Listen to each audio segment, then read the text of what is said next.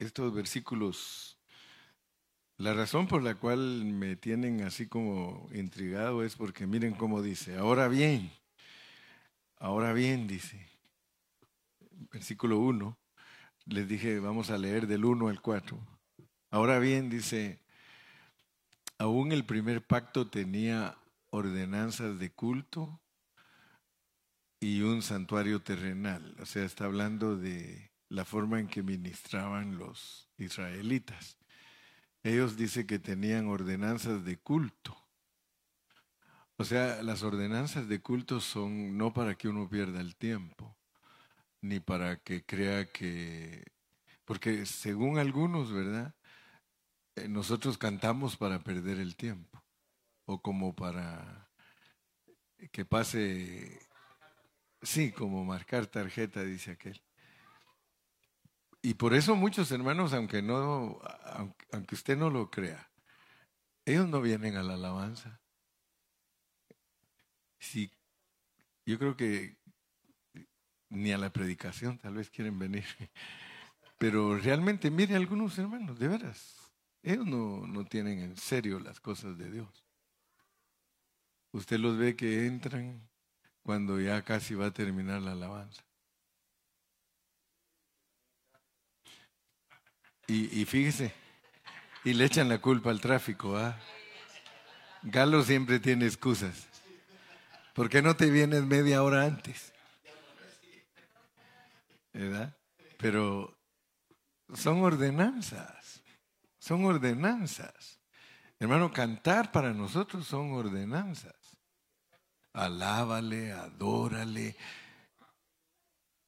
Y, y lo más tremendo es que después ya no me aguantan, ¿verdad? Lo más tremendo es de que uno siempre pone excusas. De verdad, siempre pone excusas. Yo les digo, hermanos, ¿ustedes por qué no vienen a orar los martes? Hablando en serio, ¿por qué no vienen a orar los martes? Es que nosotros oramos solitos. No, no, no, es que hay que orar con el cuerpo de Cristo. Usted puede orar solo, porque Jesús oró solo también, y usted puede usar esa excusa. Jesús se iba al huerto del Getsemaní y dice, hermano, yo me voy al huerto de... Y los demás discípulos dormidos, ¿verdad? Y él, él, pero él les reclamaba. Él les decía, ustedes no pudieron orar conmigo ni siquiera una hora. ¿Cuánto oraba Cristo, hermano? ¿Cuánto oraba Cristo? Y nosotros nos llenamos la boca y decir, tengo a Cristo aquí adentro. Un Cristo que no ora. Un Cristo que no... Tú tienes un Cristo. Yo te puedo decir, hermano, tú tienes un Cristo que no ora. ¿Qué Cristo es ese? ¿Qué Cristo es ese? Hablando en fíjese que la locura del pastor. Yo quiero predicar a veces y no puedo. Porque digo, Señor, ¿qué pasa con nosotros? ¿Qué pasa con nosotros? Yo no me puedo quejar con los ocho que vienen el, martes, porque ellos aquí están siempre. Es más, a ellos si les digo algo los ofendo, porque ellos aquí están. Pero los otros 150, ¿dónde están? Ahora bien, aún el primer pacto tenía ordenanzas de culto. Ese es el hablar divino. Esa es la palabra de Dios. Pero si nosotros no sabemos cómo habla Él, qué es lo que quiere decirnos, qué quiere transmitirnos. Dice, el tabernáculo estaba dispuesto, estaba arreglado de esta manera. En la primera parte, llamada el lugar santo, ahí Dios puso un candelero y puso una mesa y ahí ponían los panes. Número tres. Había un velo. Tras el segundo velo estaba la parte del tabernáculo llamada el lugar santísimo. Y ahora nos dice lo que estaba en el lugar santísimo. Un incensario de oro y el arca del pacto cubierta de oro por todas partes, en la que estaba una urna de oro que contenía el maná, la vara de Aarón que reverdeció y las tablas del pacto. Si nosotros no trasladamos todo esto a, a la esfera espiritual, para nosotros solo nos están enseñando lo que hacían los judíos.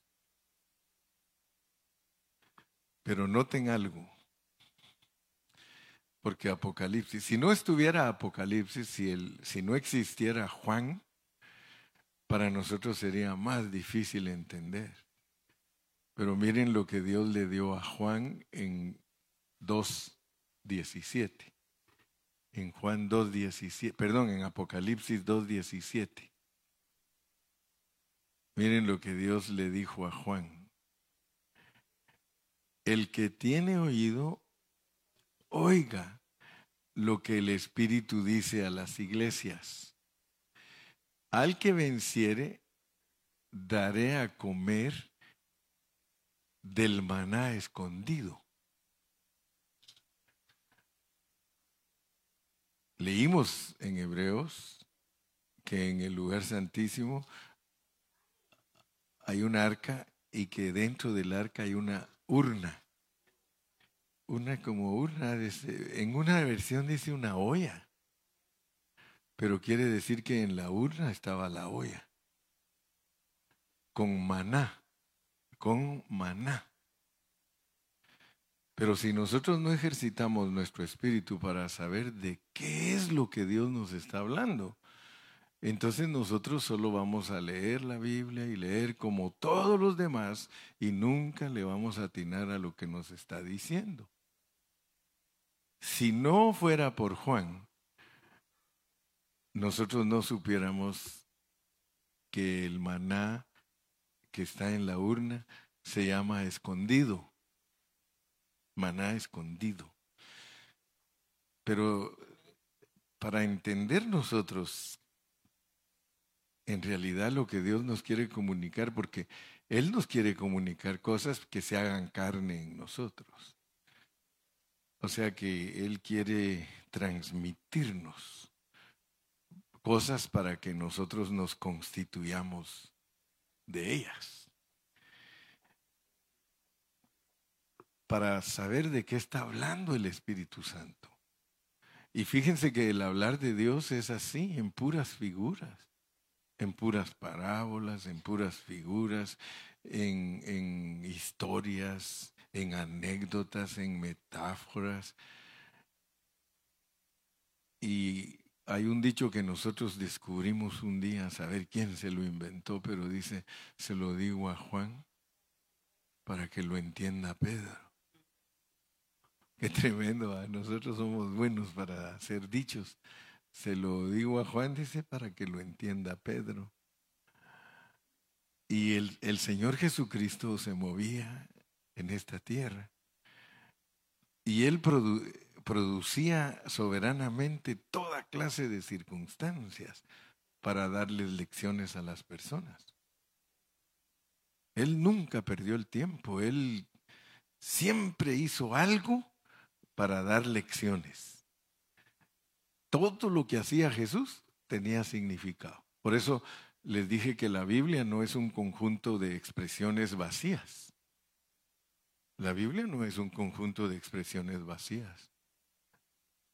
La Biblia, cada, cada versículo, cada párrafo tiene un significado espiritual para nosotros. Entonces, con esto en mente, porque estamos hablando de que Dios nos quiere dar de comer. Dios nos quiere dar de comer. Y eso nos lleva hasta Génesis. En Génesis, después que Dios puso a Adán y a Eva en el huerto del Edén, ¿cuál fue su preocupación más grande? Que les iba a dar de comer. Cuando sacó al pueblo de la esclavitud de Egipto, ¿qué fue lo primero que hizo antes de sacarlos? Le dijo, coman, coman la Pascua, coman el cordero.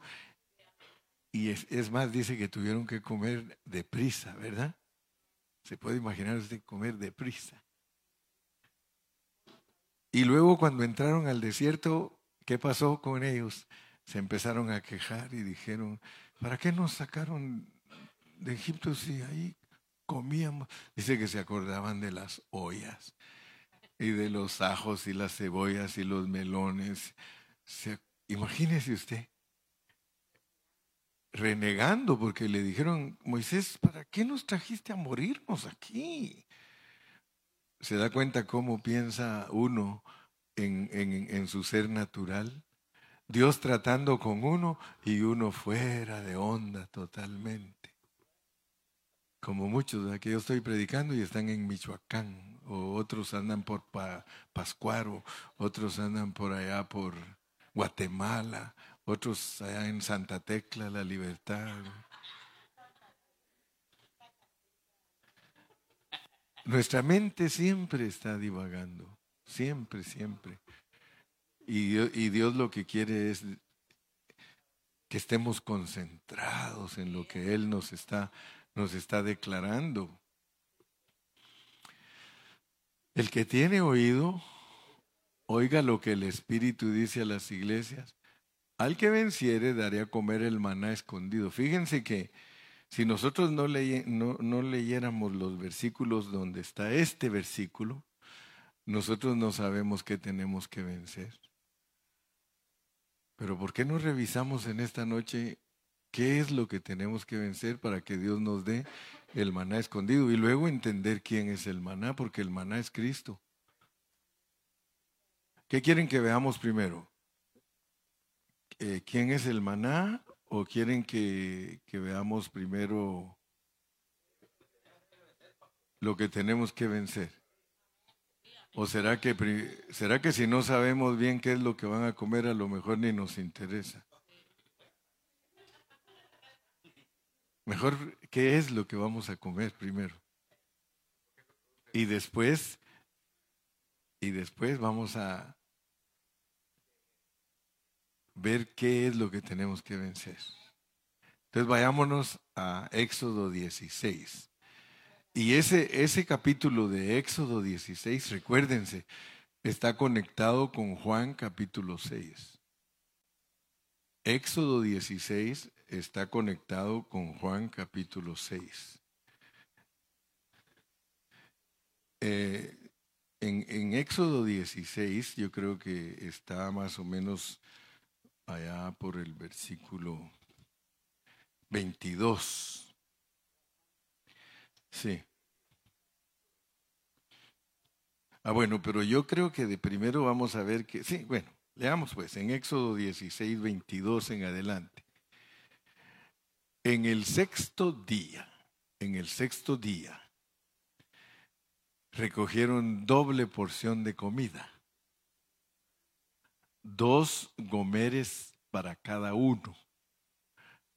Y todos los príncipes de la congregación vinieron y se lo hicieron saber a Moisés. Fíjense pues, la Biblia es preciosísima porque la Biblia tiene una profundidad grandísima y el que la estudia con responsabilidad, con amor, Dios le da los planos interpretativos de la Biblia.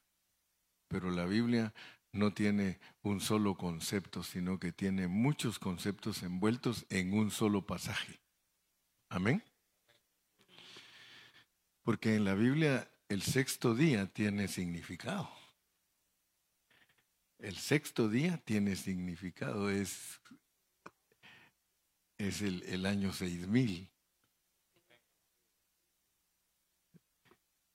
Dice que cuando ya, porque es una figura que está en el Antiguo Testamento, en el sexto día, usted está hablando, si quiere ver esa interpretación más profundamente que solo lo superficial, por allá por el año 6000 hay que tomar a Cristo como doble porción. dos gomeres para cada uno y todos los príncipes de la congregación vinieron y se lo hicieron saber a Moisés. Sigamos leyendo. Y él les dijo, esto es lo que ha dicho Dios, esto es lo que ha dicho Jehová. Mañana es el santo día de reposo. Estoy ahorita metiéndolos a ustedes, no en la Biblia 1 ni la 2, sino posiblemente en la 3, según el grado que ustedes estén de cristianos.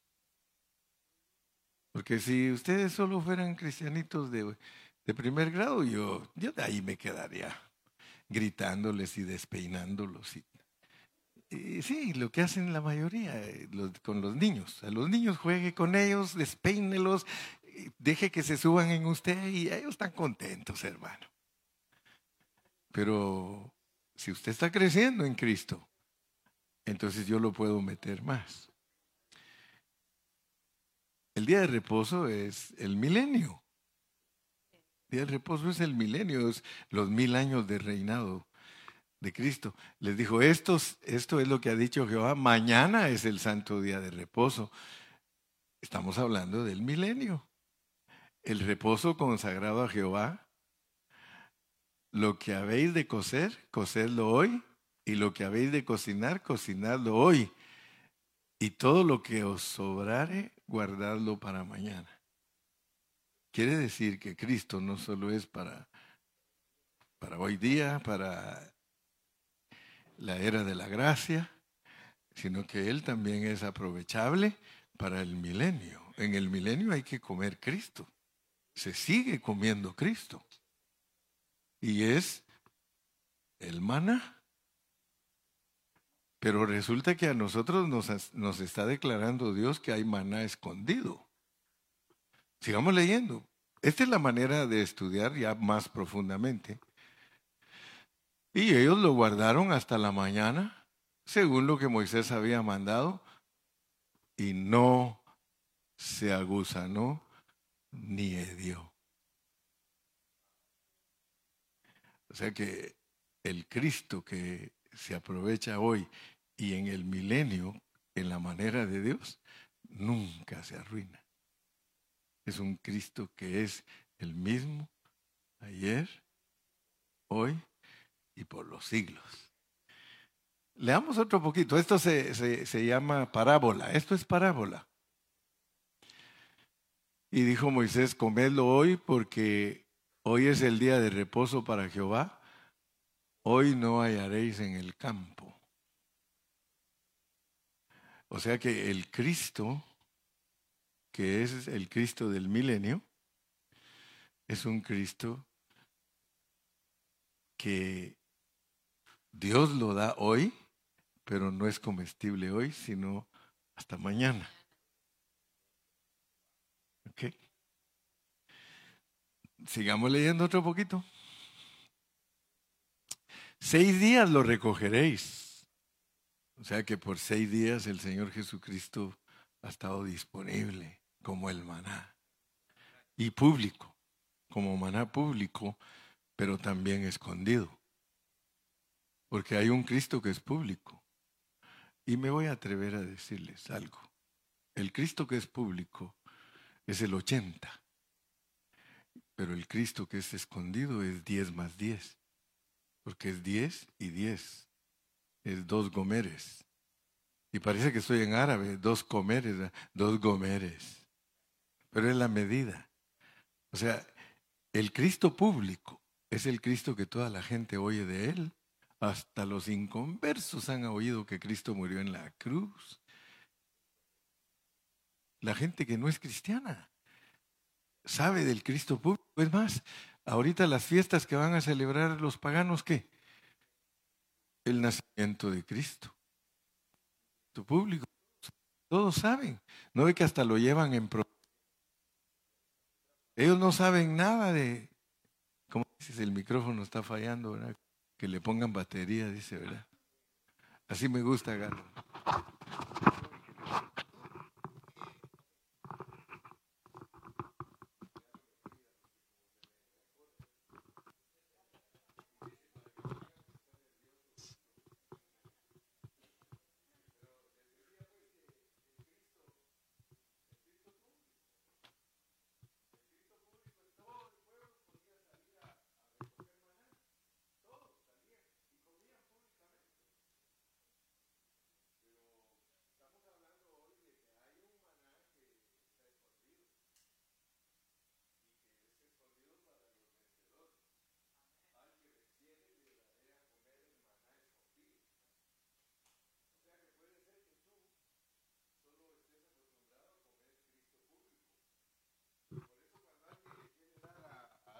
Persona a experimentar, gracias, cuando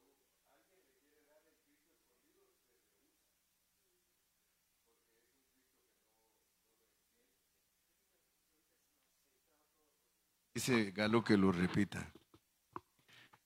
Sí, el, el, Cristo público, pues es un Cristo común y corriente para toda la gente. ¿Sí? Pero si tú estás entendiendo el Cristo, de, el Cristo del, del, del milenio, ese Cristo lo tienes que recoger ahora el día sexto. El día sexto tienes que agarrar el Cristo del milenio porque no se te va a echar a perder. Pero el que no agarre el Cristo del milenio ahorita, porque muchos van a andar buscando, muchos van a andar buscando. Y fíjese que es tan delicado el Cristo del milenio que el que agarre de más se la enchuquece, se pudre.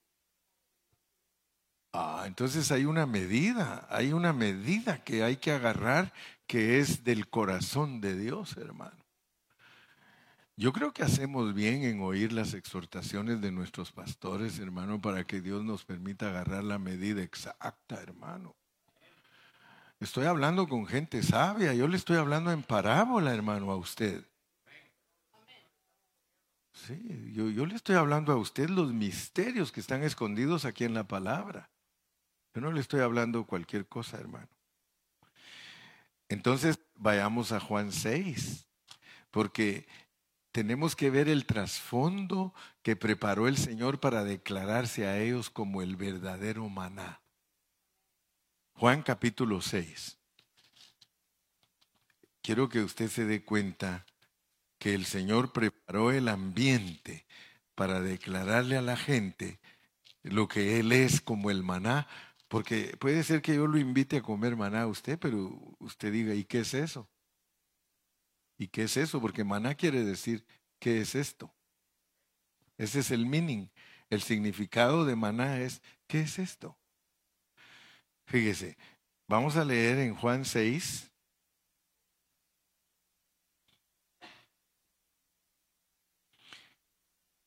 Juan 6, leamos el 31, porque los que estaban oyendo a Cristo, Juan 6:31, mire lo que le dijeron. Nuestros padres comieron el maná en el desierto. Todos los que estaban escuchando al Señor Jesús le dijeron, nuestros padres comieron el maná en el desierto como está escrito. Pan del cielo les dio a comer. Fíjese lo que le dijeron a Jesús. Y mire lo que él les contestó. Versículo 51. Versículo 50. Yo soy el pan vivo que descendió del cielo.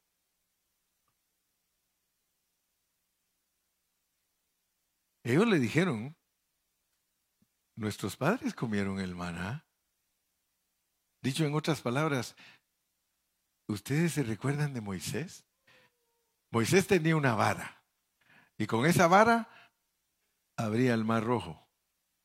Con esa vara traía plagas. Cuando el pueblo murmuró, dice que Moisés se fue a hablar con Dios y le fue a decir, Señor, ellos se están quejando, ellos dicen que yo los traje aquí a morirse y tú sabes que tú fuiste el que me dijiste que los trajera aquí. ¿Qué vas a hacer? Y él le dijo, diles que mañana llueve, mañana llueve pan del cielo. Vino Moisés y les dice, Can you listen to me? Everybody. Tomorrow is going to rain bread from heaven. Imagínense qué, qué han de haber dicho ellos, hermano. Moisés, ¿sigues vacilándonos? Moisés, are you kidding? tú estás loco, Moisés. ¿Cómo nos dices a nosotros que mañana va a caer pan del cielo? No me creen, les dijo. No, no está, así no está escrito en la Biblia, pero yo me lo estoy imaginando. No me creen ustedes que ya hablé con el mero jefe y el mero jefe dice que mañana llueve y no va a llover agua, va a llover pan. ¿Usted cree que el pueblo no se fue a tratar de dormir y no se podían dormir, hermano? Porque ellos siempre andaban pensando cómo matar a Moisés. Es que este Moisés lo tenemos que matar. Como muchos veces se enojan conmigo, no voy a creer que todo les cae bien. Es que este hermano Carrillo me hace braviar a mí y me las va a pagar uno de estos días. Pero gracias a Dios que somos siervos de Dios, hermano. Somos siervos de Dios. Y ahí sí que como dijo la hermana eh, no sé ni quién dijo. Se la echó buena, me dijo. Se la echó buena usted, va. Dejen de andarme llamando. Dice, cuando estoy enfermo no me estén llamando, que no. Pues enfermo y estar contestando, hermano. Híjole. Digo, espérense, hombre, que me pase. Ahorita solo oren y si Dios me da vida, pues la pasaré. Pero imagínense ahí uno todo aquí pasándola.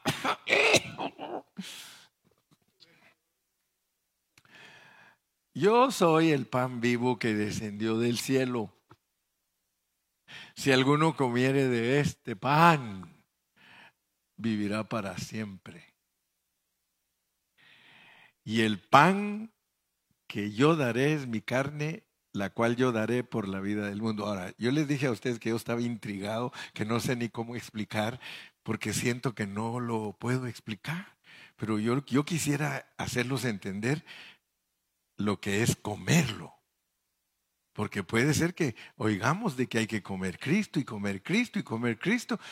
Y nosotros, bueno, ¿y, y cómo no lo comemos? ¿Cómo no lo comemos? Hermano Carrillo, ¿qué es comer a Cristo? Porque yo lo oigo a usted que usted habla de comer y comer y comer, pero yo no sé cómo se come Cristo. Yo no sé cómo se come. Tenemos que tener una palabra del cielo para que sepamos cómo se come. Si se come con tenedor, si se come con cuchara, si se come con tortilla. ¿Cómo se come, hermano? Porque hay comidas que uno no sabe. Y esto, especialmente si nunca la has comido, hermano, ¿y esto cómo se come? Dice. Pues con la boca, pero sí, pero ¿cómo lo preparo? Porque cada comida tiene ingredientes que la hacen, que la sazonan y que la ponen rica, rica la comida, hermano. Fíjese que yo me doy cuenta, no en todas, a, mí me encanta la carne asada, hermano. Me encanta. Pero no en todos lugares la hacen con el mismo sabor. Hay lugares que hacen la carne asada, hermano. Los mismos hermanos que hacen tacos a veces uno dice, esos tacos ni me gustan. Los mismos taqueros, muchos no saben hacer sus tacos. Gracias a Dios que el Jorge por lo menos aprendió a hacer los tacos. Estoy mintiendo. No estoy mintiendo, hermano. La comida lleva ingredientes para hacerla tasty, para hacerla rica, hermano. Miren los tamales. Hay quienes saben hacer tamales y quienes no. ¿Y el secreto cuáles son? Los ingredientes. No, pues eso ya es el toque final, el amor. Pero de verdad, ¿no le ha pasado a usted que usted lo invitan a comer, hermano, y la comida ni sabor tiene? Usted dice, mejor, mejor ni me hubieran invitado. Pero hay personas que preparan la comida, hermano. Wow. Yo he visto cocineros que hasta se enfermos Versículo 3. Entonces subió Jesús a un monte y se sentó ahí con sus discípulos. Fíjese todo lo que nos cuenta antes de decirnos que el que se lo coma tiene vida eterna. Pero queremos entender qué quiere decir él con que se lo coma. Y está preparando todo el ambiente para que uno entienda lo que es comérselo a él. Y estaba cerca la Pascua la fiesta de los judíos. Está hablando de comida, preparando el ambiente. Cuando alzó Jesús los ojos y vio que había venido a él gran multitud, le dijo a Felipe, Felipe, ¿de dónde compraremos pan para que coman estos? Pero esto decía para probarle, porque él sabía lo que había de hacer. Pero él está ahí hablando, Felipe, ¿y cómo crees que podemos hacer? Porque, mira, hay que comprar tanto pan. Pero dice que lo estaba probando. Sigamos leyendo. Felipe le respondió, uh, Señor, como la India María, uh, 200 denarios de pan no bastarían para que cada uno de ellos tomase un poco. Uno de sus discípulos, Andrés, hermano de Simón Pedro, le dijo, aquí está un muchacho que tiene cinco panes de cebada y dos pececillos. Perdón. Mas, ¿qué es esto para tantos? No nos queda tiempo para explicar cada cosita, hermano, porque nunca terminaríamos. Pero, ¿por qué cinco? ¿Por qué no tres? ¿Por qué no dos? Pues eh, panes, sino que cinco panes y dos pececillos. Pero entonces Jesús les dijo, ¿sabes qué? Ponlos a hacer siesta antes de que coman. No, pero si la siesta, Señor, es después de comer. No, pero conmigo todo es al revés. Ponlos a descansar. Póngalos a descansar y había mucha hierba ahí. Dijo que se recuesten ahí. Bueno, Señor, pues te vamos a respetar porque tú haces las cosas al revés. Sí, porque Él siempre las hace al revés para demostrar que Él es poderoso. Entonces se recostaron como en número de cinco mil varones mil, otra vez el cinco. Y tomó Jesús aquellos panes y habiendo dado gracias, los repartió entre los discípulos y los discípulos entre los que estaban recostados, asimismo de los peces cuanto querían. Y cuando se hubieron saciado, porque esos tenían hambre, hermano. Y cuando se hubieron saciado, dijo a sus discípulos, recojan todos los pedazos que sobraron para que no se pierda nada. Recogieron pues y llenaron doce, otro número significativo, doce cestas de pedazos que de los cinco panes de cebada sobraron a los que habían comido. Aquellos hombres entonces viendo la señal que Jesús había hecho, era un milagro, dijeron, este verdaderamente es el profeta que había de venir al mundo. Ahora fíjense pues, cualquiera diría, ya los convenció. Y ahorita se va a dar cuenta usted, no los convenció. Sigamos leyendo, a ver que no los convenció. Por un momento dijeron, este es el profeta.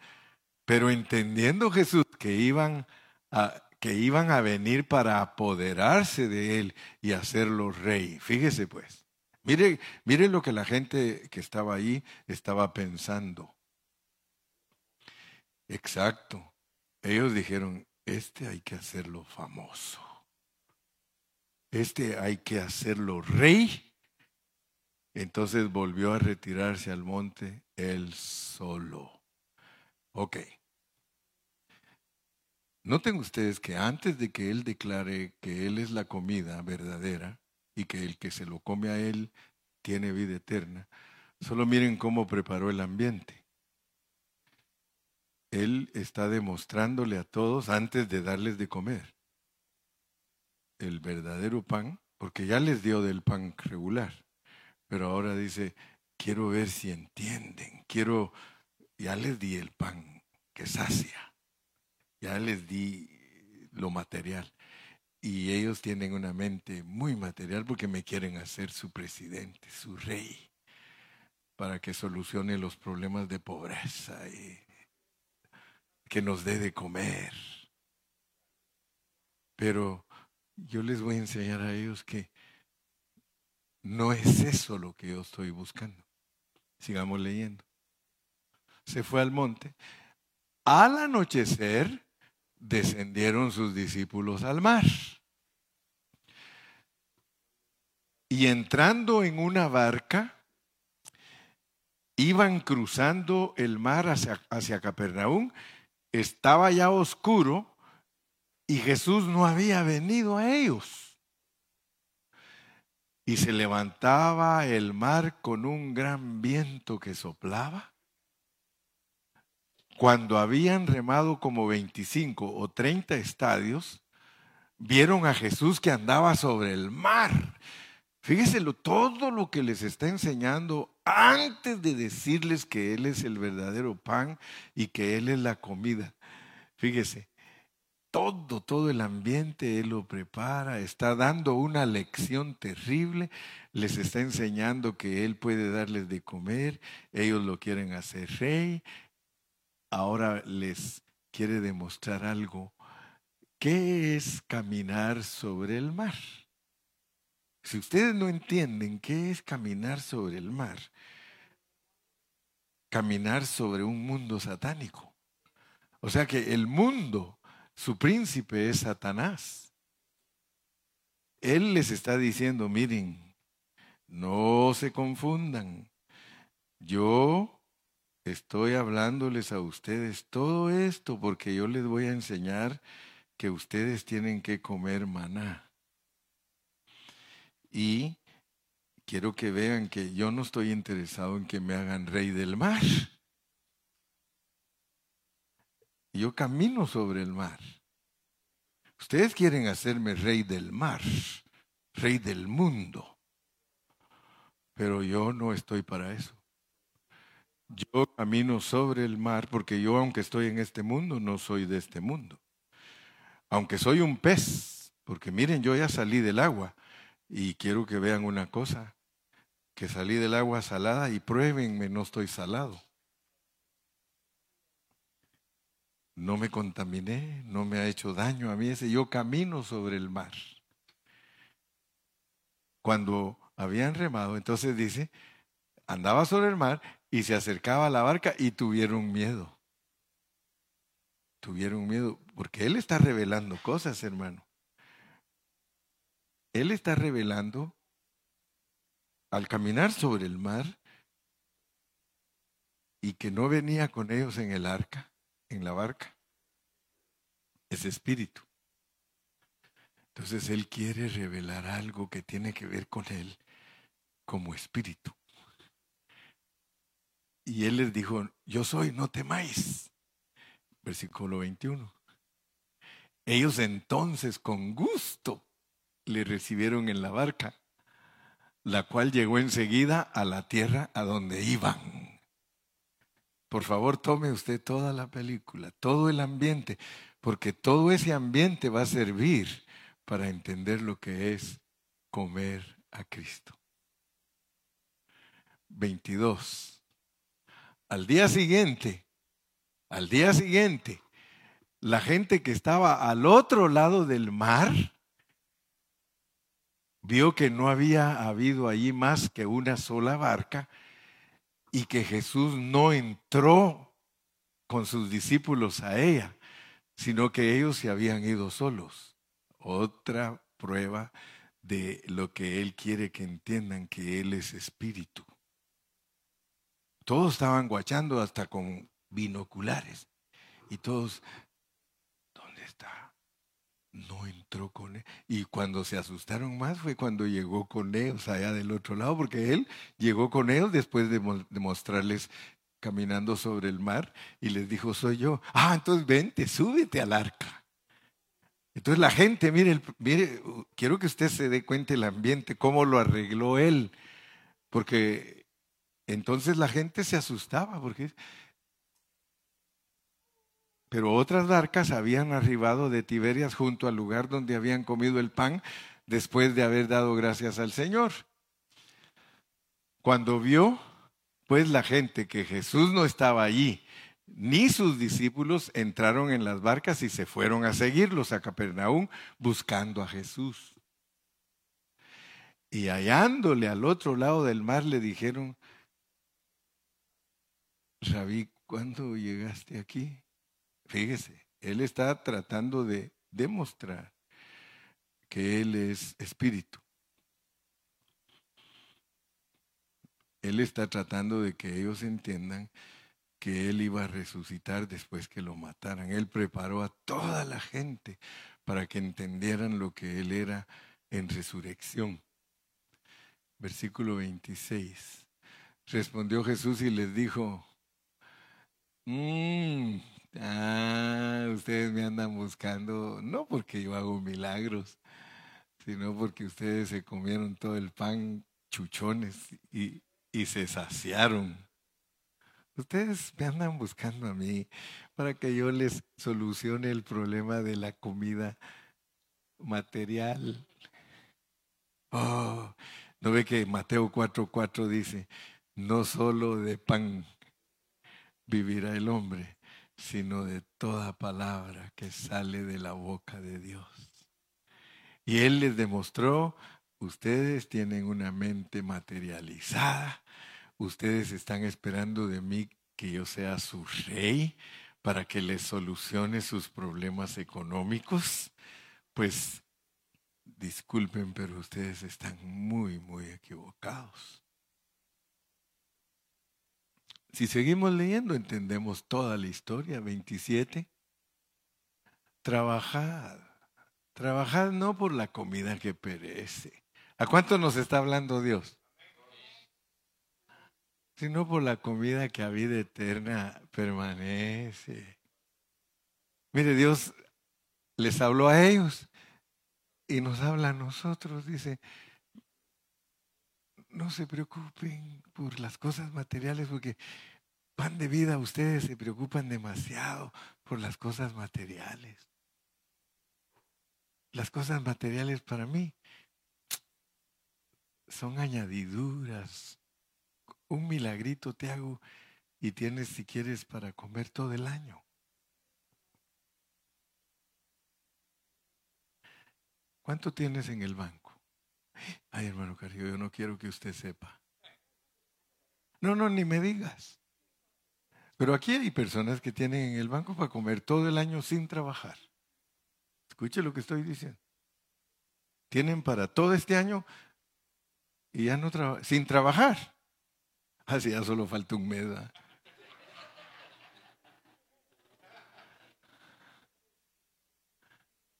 ¿Sí o no? Sin embargo, preocupados por lo material.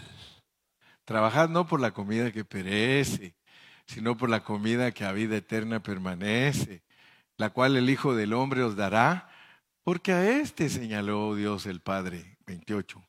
Entonces le dijeron, ok, ok, ¿qué debemos hacer entonces? ¿Qué debemos hacer entonces para poner en práctica la obra de Dios? ¿Qué debemos hacer? Mire, ahí nos va a decir.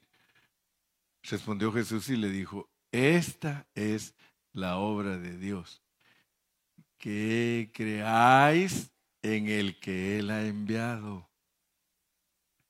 Que creáis. Comer es fácil, hermano, es solo creer. Solo creer. Pero ahí está el problema. Usted examínese, ¿cuánto me cree usted a mí? ¿Cuánto? Porque yo solo de él hablo. ¿Ha murmurado usted alguna vez? Yo sé que sí. Y no es que yo sea chismoso, pero a mí me lo cuentan. ¿Cuántos aquí han murmurado del hermano Carrillo? Hasta Gilmar. Como no, lo dejo afuera. Mira vos, Ramón, no le vas a decir al pastor, pero realmente el pastor la riega.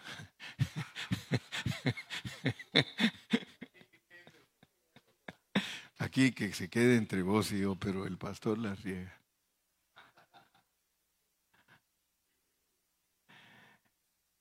Noten pues, esta es la obra de Dios, que creáis en el que Él ha enviado. 20, 30. Le dijeron entonces, fíjese, le dijeron entonces, ¿qué señal pues haces tú para que veamos y te creamos? Porque, porque nosotros sí queremos creerte, pero, pero muéstralo pues. ¿Qué señales? ¿Qué señales haces? Ya les había hecho muchas y no le creían porque él mismo les dijo, ustedes no creen. 31. Nuestros padres comieron el maná en el desierto. ahorita lo están comparando con Moisés. Moisés sí hizo señales. Dice, Moisés hizo señales, como está escrito, pan del cielo les dio a comer. Sigamos leyendo. Y Jesús les dijo, de cierto, de cierto os digo, ¿no os dio Moisés el pan del cielo? Mas mi Padre os da el verdadero pan del cielo. Porque el pan de Dios es aquel que descendió del cielo y da vida al mundo. Le dijeron, Señor, danos siempre ese pan. Danos siempre ese pan. Jesús les dijo, yo soy el pan de vida. El que a mí viene nunca tendrá hambre y el que en mí cree otra vez cree. Creer, hermano, creer, creer, creer. Esa es la parte difícil para nosotros. No digamos que comemos a Cristo, hermano, porque muchas cosas nosotros no las creemos, porque creer es hacer la obra, creer es hacer la obra, creer, porque esa es la fe con obras. La fe, la fe es creer, hermano. Pero Santiago dice, pero ¿y tus obras qué? Porque tú me puedes decir a mí, dice Santiago, que crees, pero ¿dónde está tu obra? ¿Dónde está tu práctica?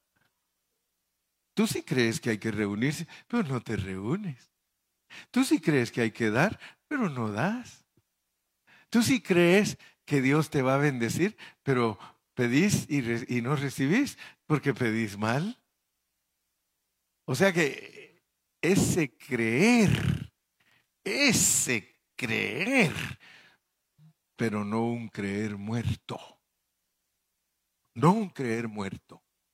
Porque nosotros creemos y tenemos que pedirle perdón a Dios. Porque nosotros sí creemos. Porque los demonios creen. los demonios creen. Pero no pueden hacer la voluntad de Dios. Entonces, comer, comer es creer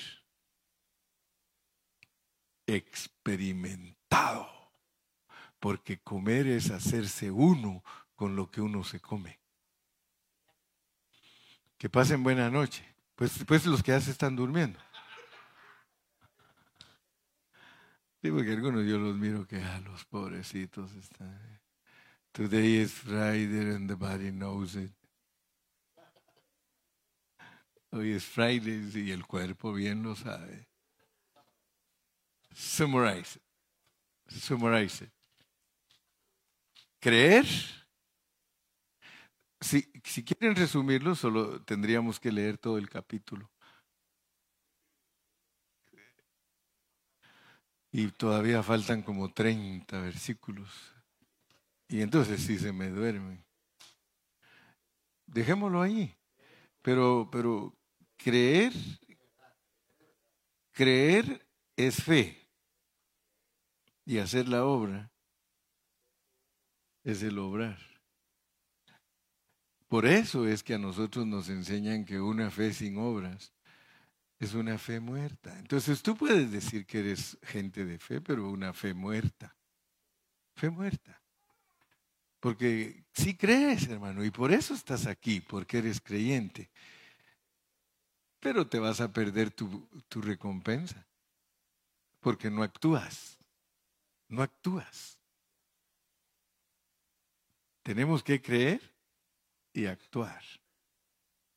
Creer y actuar. Eso es comer y beber. Ahora ya te estás acercando más a entender el concepto de lo que es comer, porque hoy ya te declaró el Señor que comer es no solo creer, sino obrar. Ellos le preguntaron, ¿qué obra tenemos que hacer? Creer, un creer con obra, un creer con obra. Porque Santiago lo resume, el resumen es Santiago, muéstrame tu fe, dice, y yo te muestro mis obras. Porque entonces no basta solo la fe, no basta solo la fe, hermano. Dice Santiago, lean bien Santiago, dice, si solo la fe bastara, dice, entonces, ¿por qué Abraham fue justificado también por las obras? ¿Quiere leerlo conmigo? Vamos a Romanos y con eso terminamos hoy.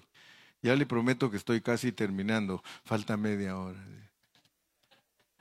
Romanos, Romanos, capítulo 4.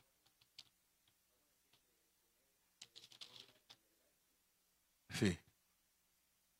El comer, su resultado es obrar, porque te hiciste uno con lo que crees.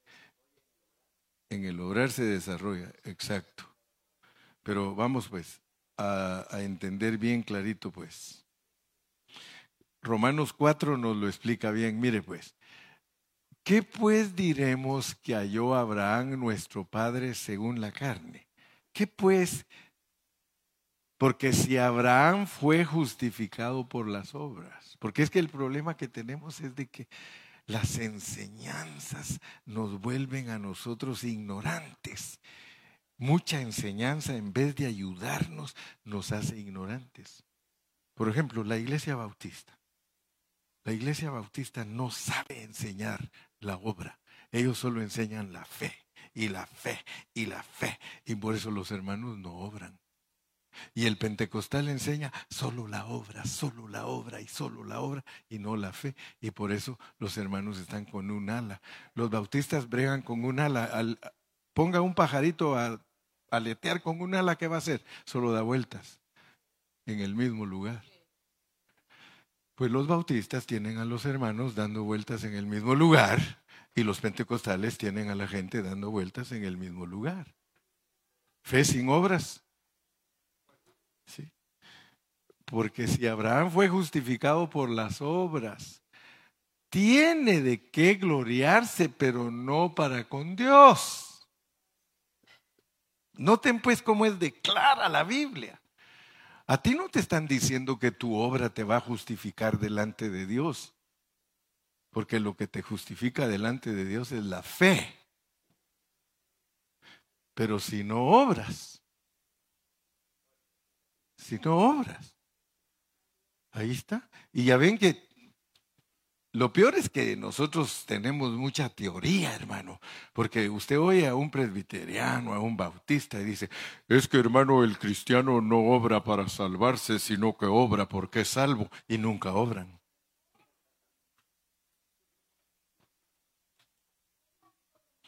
Porque, ¿qué dice la escritura? Creyó Abraham a Dios y eso lo justificó. Sigamos leyendo. Pero al que obra, al que obra, no se le cuenta el salario como gracia, sino como deuda. El obrar en ti hace que Dios te deba. el obrar tuyo, lo que yo te estoy hablando es para salvar el alma. Porque solo al que Dios le deba, le va a salvar su alma. Pero si Dios no te debe nada, hermano, cuando Él venga te va a decir, mi hijo, tu account, zero. Pero si tú eres como Abraham, Abraham, él sabía, dice, yo obro, pero no para, no para estar bien con Dios. Yo obro para salvar mi alma. Pero el que obra no se le cuenta el salario. La obra recibe salario. El creer recibe justificación gratis. Entonces, noten pues que hay dos alas. El cristiano tiene que volar con dos alas. Pero el que obra no se le cuenta el salario como gracia, sino como deuda. Oh, gloria a Dios, hermano. ¿Cuántos entendimos en esta noche? ¿De verdad sí entendiste? Siga leyendo el 5.